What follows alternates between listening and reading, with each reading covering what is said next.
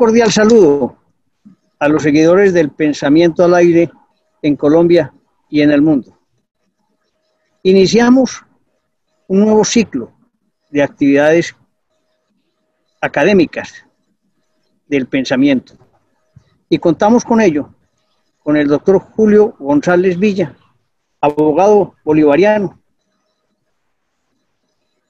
con especializaciones en diferentes áreas, sobre todo en el tema ambiental, que nos va a ayudar, porque él es un conocedor de la historia de Colombia, inmenso conocedor, nos va a deleitar a partir de ahora y semanalmente, saliendo los jueves, con estas grandes historias que nos sirven para no olvidar y para ver si logramos tener un poquito de memoria que nos permita construir un país. También nos acompaña el coronel John Marulanda, que también tendrá su propio programa semanalmente. El coronel, fuera de ser abogado y militar, es miembro de la Academia Colombiana Militar. Es un hombre muy valioso y ambos nos aportarán desde el conocimiento toda esta historia que enmarca nuestro, nuestra vida. Es una vida que nos ha tocado vivir, pero tenemos que también entenderla desde el pasado para poder salir adelante y poder tomar correcciones donde las haya. De manera pues que aquí juntamos historia, política y la parte militar. Vamos a juntar todo, más adicionalmente eh, tendremos debate los tres, en el que yo intervendré simplemente como moderador de esos debates como hemos hecho eh, habitualmente. De manera que, bienvenido, doctor Julio, bienvenido, coronel John Marulanda. Eh, esperamos que esto le sirva a toda Colombia, porque va a ser unos documentos históricos que van a servir para que también los niños de hoy aprendan la historia. No se les olvide como se, como se le olvidó a una generación nuestra, esa historia tan importante en nuestra, en nuestra vida.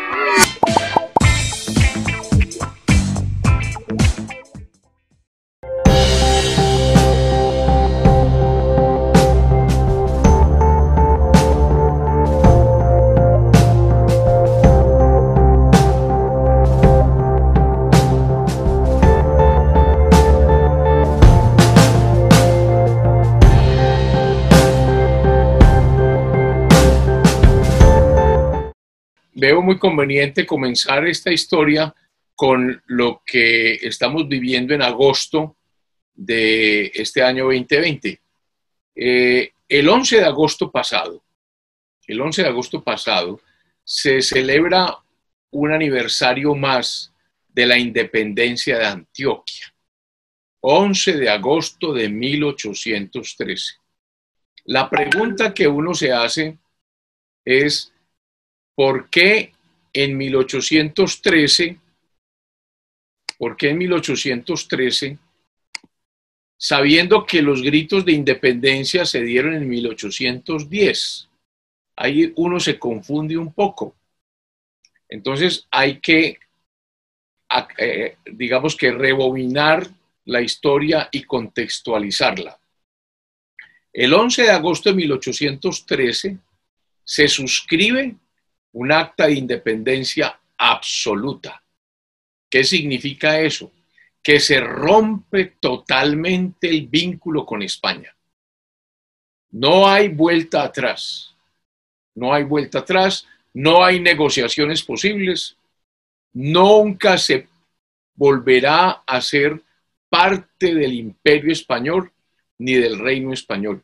Eso es lo que ocurre con el acta suscrita el 11 de agosto de 1813 en la ilustrísima ciudad de Río Negro, en lo que hoy es el Museo de Arte Religioso de la Catedral de Río Negro, en la Plaza de Río Negro. Río Negro juega un papel muy importante en la historia.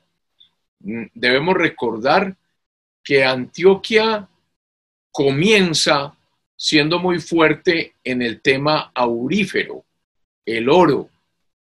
y por eso las poblaciones más importantes de Antioquia se ubican todas en el nordeste antioqueño.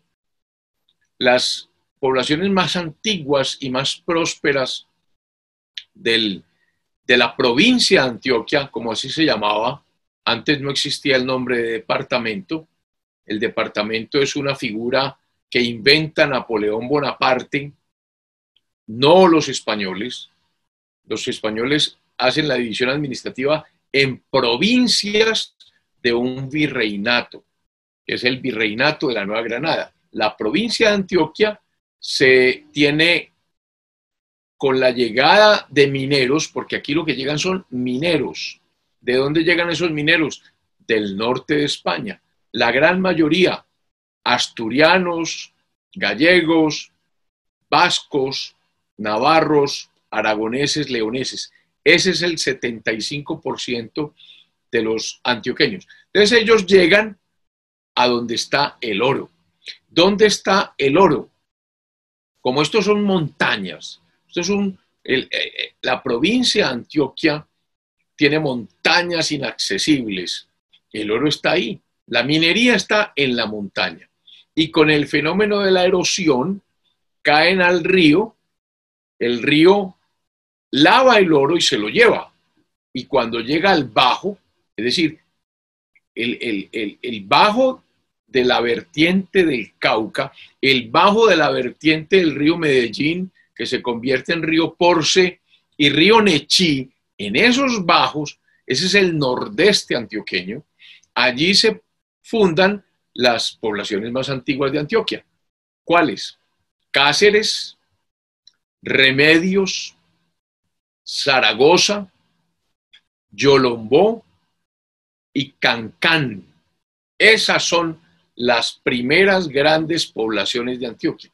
Cáceres, Remedios, Zaragoza, Yolombó y Cancán. Cancán, ¿qué es? Porque a uno lo sorprende ese nombre. Cancán es hoy Amalfi. Ese es Cancán. Allá está la gente, allá llegan los mineros y esas son las ciudades en la época de la colonia eh, que se vuelven prósperas e importantes. Pero con el paso del tiempo, ese oro que llega allá ya no es tan abundante. Cosas curiosas, ¿no? Lo que es la tecnología. Hoy el gran desarrollo aurífero sigue siendo allá.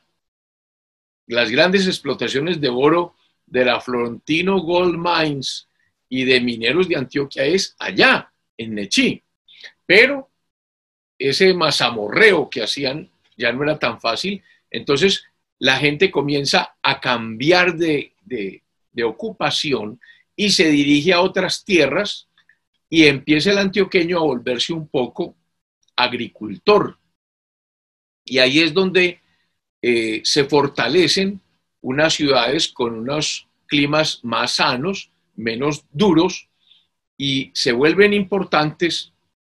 Obviamente Santa Fe de Antioquia, que era la capital de la provincia, fundada por don Jorge Robledo. Recordemos que Jorge Robledo viene del el ejército de Sebastián de Belalcázar. Sebastián de Belalcázar viene del ejército del gran conquistador don Francisco Pizarro desde el sur. Es decir, viene la conquista de Antioquia, viene desde el sur y eso es muy importante para entender lo que vamos a tratar de, explicar. Contraria a la conquista de Gonzalo Jiménez de Quesada, que viene desde el norte, que coges el río Magdalena, río arriba, y funda Bogotá, etcétera, etcétera. Son dos corrientes colonizadoras muy diferentes la de Pizarro, que llega a Antioquia, la de Belalcázar, que llega a Bogotá. La una, cuenca del Cauca, de arriba a abajo, la otra, cuenca del Magdalena, de abajo hacia arriba. Son dos fenómenos muy distintos. Explicado eso, uno entiende, entonces las, las ciudades que se fortalecen en Antioquia después de esa primera crisis de los primeros poblados son Santa Fe de Antioquia, la capital, Río Negro, Marinilla y Medellín. Esos son los cuatro, las cuatro ciudades donde empieza a aglutinarse ya la gente importante, porque tiene buenos climas, eh, donde se empiezan a fundar los colegios, donde empieza a haber ya una eh, civilización más que una explotación en esas cuatro ciudades. En esas ciudades es donde revienta 1810, es decir, los gritos de independencia. ¿Gritos de independencia de qué? ¿De Bogotá? No, no. Gritos de independencia en Cartagena, antes del 20 de julio, en Cartagena. Cartagena es una ciudad portuaria, por lo tanto, todas las noticias que vienen de Europa llegan es por Cartagena. Por esa razón es donde primero se agitan las ideas políticas. Allá hay dos puertos importantes en el Atlántico, Cartagena y Santa Marta. Barranquilla no existe. Dos ciudades muy diferentes, porque son separadas o dos provincias por el gran río de la Magdalena, que en esa época en la costa es prácticamente eh, inaccesible por la anchura del río. El río Grande de la Magdalena separa la provincia de Cartagena de la provincia de Santa Marta, por lo tanto se forman dos regiones totalmente diferentes, con dos idiosincrasias totalmente diferentes. Santa Marta y La Guajira, muy realistas, muy conservadoras, muy apegadas a las tradiciones. Cartagena, más, más empujadora, más comercial, más diferente. Antioquia es cercana a esta provincia. ¿Por qué? Porque Antioquia conforma un triángulo muy importante entre Cartagena en el mar, Antioquia y Monpós.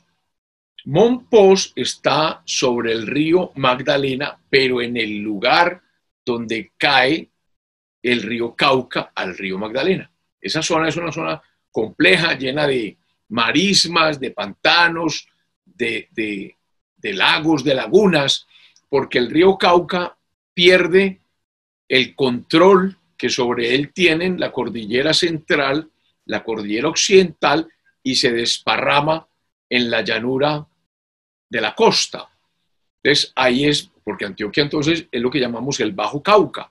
Cuando se desparrama en ese Bajo Cauca, se tira a buscar la misma marisma del río Magdalena que también pierde su control porque la cordillera oriental se tira es hacia Venezuela y la cordillera central pierde su poderío, ya está desvaneciéndose. Entonces, en esa zona de pantanos de marisma está Monpós pero Monpós, gran puerto fluvial. Entonces hay unas relaciones comerciales muy importantes, muy intensas entre Medellín, Río Negro, Marinilla, Santa Fe de Antioquia y Monpós, y Monpós para hacer el triángulo con Cartagena. ¿Por qué es importante ello? Porque mucha gente de Monpós que llega a Monpós termina por los vínculos comerciales en Antioquia. Y ese es el caso de un personaje muy importante que se llama Don Juan del Corral, el gran protagonista de la, de la declaración de independencia de Antioquia desde 1810 a 1813, que es la época que estamos analizando y que estamos celebrando. Entonces, Juan del Corral, esa es la, la razón por la cual los del Corral terminan en Antioquia y en Santa Fe de Antioquia, viniendo de, la ciudad de, de de que hoy no es importante porque el río cambia de curso y la, y, la gran cantidad de agua del Magdalena, la gran cantidad, no toda, por allá quedó pasando un pedazo, pero la gran cantidad se riega más hacia Antioquia y entonces Monpós quedó aislado de la verdadera navegación. Esa es la razón por la cual nada va a Monpós, o sea, hay que ir a Monpós, pero ir a Monpós es una odisea a conocer la belleza de Monpós.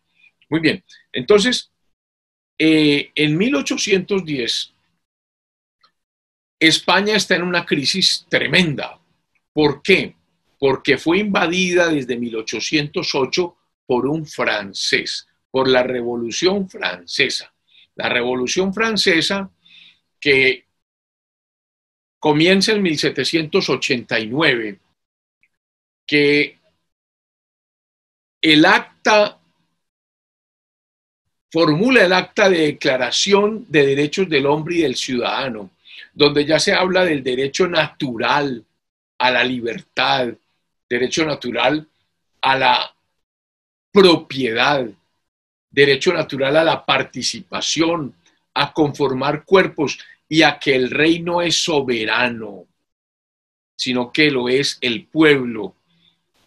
Eh, obviamente influenciada todo eso por las teorías del contrato social de Juan Jacobo Rousseau, de las ideas de Voltaire, de las ideas de Montesquieu, de Condorcet, de todos estos enciclopedistas famosos que agitaron el mundo de las ideas, ellos a su vez inspirados en los ingleses, en Bentham, en, en, eh, en Hobbes, en Locke, todas esas ideas, eh, toda esa declaración de derechos del hombre eh, hace que Francia termine en manos de Napoleón Bonaparte, para, porque Napoleón no tenía ninguna sangre noble, por lo menos Borbona, ni, ni, de ninguno de esos nobles tradicionales. Napoleón viene de una isla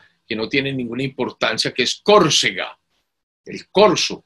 Entonces, eh, Napoleón, que se hace en el ejército, ante el terror que crea Francia por, por esas ideas, ante la redacción de una constitución, primera vez en la historia que se redacte una constitución donde el rey ya no es soberano, sino que tiene que estar sujeto a la constitución,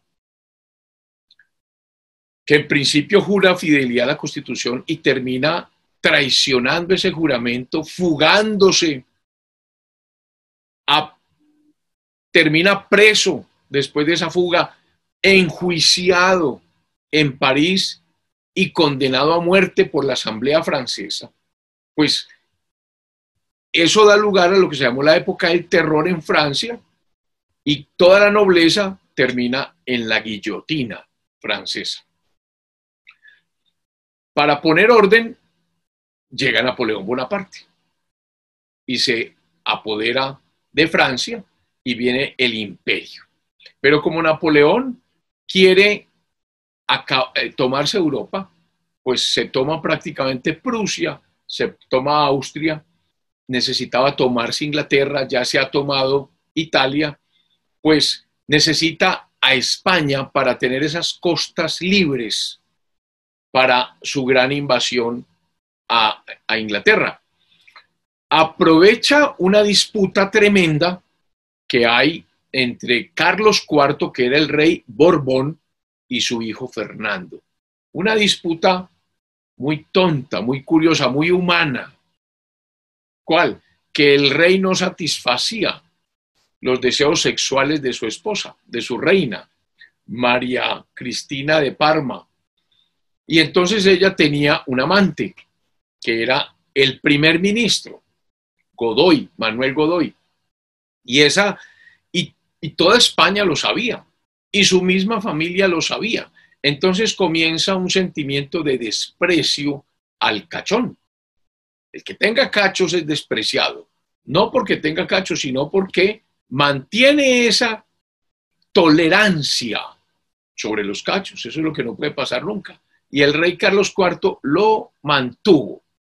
Entonces, el pueblo empieza a despreciarlo y a despreciarlo su propio hijo mayor, que es Fernando el futuro Fernando VII. Entonces, eso agita de tal manera las cosas que da lugar a lo que se llamó el motín de Aranjuez, ciudad cercana a Madrid, donde prácticamente, o como consecuencia de ello, Carlos IV cede su corona a Fernando VII. Casi que abdica a la corona. Después se arrepiente.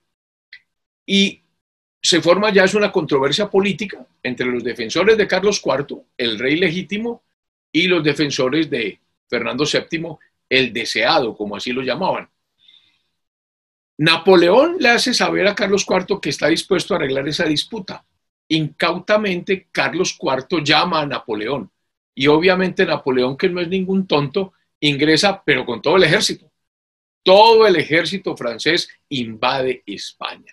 Eso es 1808. Y de un momento a otro, el pueblo español se ve invadido por franceses, por su enemigo natural. Jamás España y Francia han sido amigos, siempre han sido enemigos. Recordemos las disputas entre Carlos V, que era al mismo tiempo Carlos I de España, con Francisco I de Francia, unas guerras eh, permanentes. Entonces, ahí reacciona el pueblo español. Inmediatamente llega Napoleón a España, se reúne con Carlos IV y con su hijo Fernando y lo primero que hace es ponerlos presos. Los pone presos y se los lleva a una a Bayona y los encierra ya en un castillo y coloca en el trono a su hermano José Bonaparte.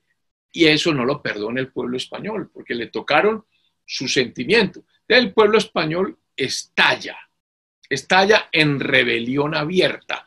Eso es lo que ocurre entre 1809 y 1810. América es española.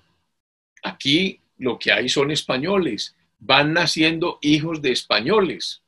Entonces, ¿qué hace España? Eh, las cortes, porque allá cada región tiene unas cortes, unas especies de, asambleas, de, de consejos, se reúnen y obviamente no reconocen a José Bonaparte como su rey y empiezan a decir que hay que hacer algo, que hay que reunirse las cortes y las cortes se reúnen en Cádiz en 1800 eh, eh, o, plantean una reunión en Cádiz en 1812 y que cada región debe elegir sus representantes a esas cortes. Y obviamente le dicen a América, eso, eso es lo que pasa entre 1809 y 1810. Entonces, América comienza a reunir sus juntas y a independizarse de quién? De Napoleón Bonaparte.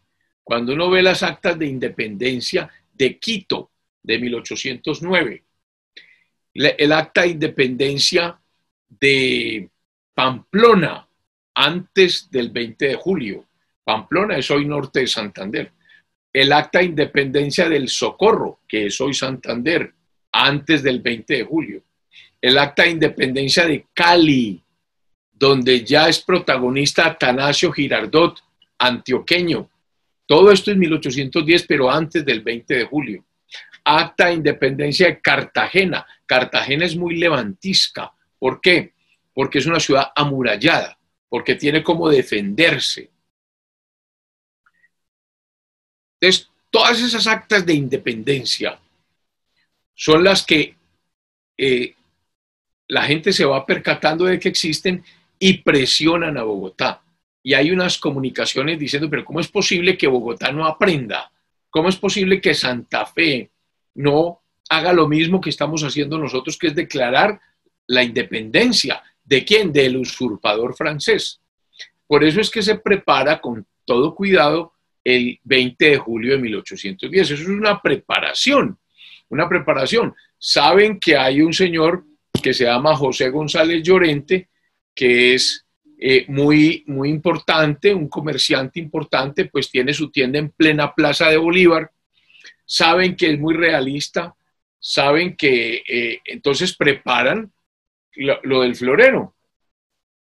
Preparan eh, lo del florero, los hermanos Morales, van, le piden a un florero disque para una fiesta, un agasajo que le van a hacer a Antonio Villavicencio, que viene en nombre del rey, a ver aquí cómo está, o en nombre del rey no, en nombre de las cortes, en nombre de las cortes para reaccionar frente al usurpador francés y le piden ese, pero Antonio Villavicencio es de aquí, le piden ese florero y él obviamente no se los presta. Entonces, eh, eh, son las 11 de la mañana, día de mercado, domingo, entonces los Morales, Carbonel, eh, provocan la escena y se arma la pelea, que es la que termina creando un tumulto y eso termina suscribiéndose un acta de independencia que termina aceptando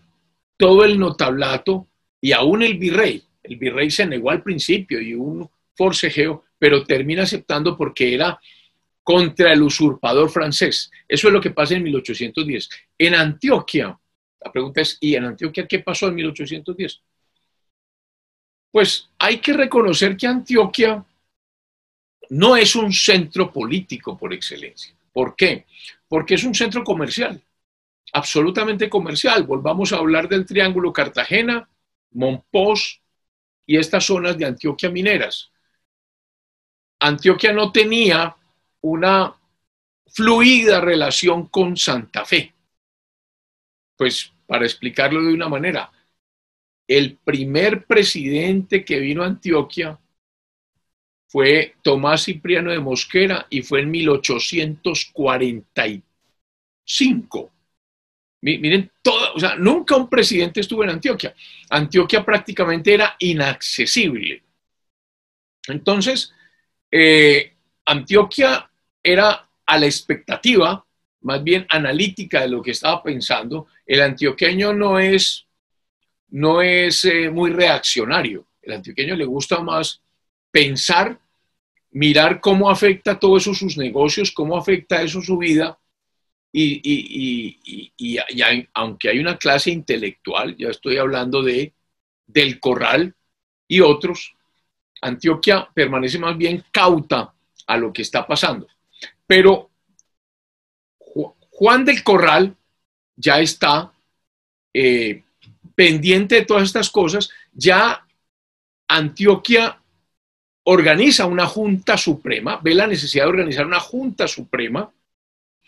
Eh, esa Junta Suprema tiene representantes de Marinilla, representantes de Río Negro, representantes de Santa Fe de Antioquia y representantes de Medellín. Ya pierde importancia el nordeste. Estos son el centro de la, de la conflagración. Entonces, eh, esa Junta Suprema termina organizándose se proclama soberana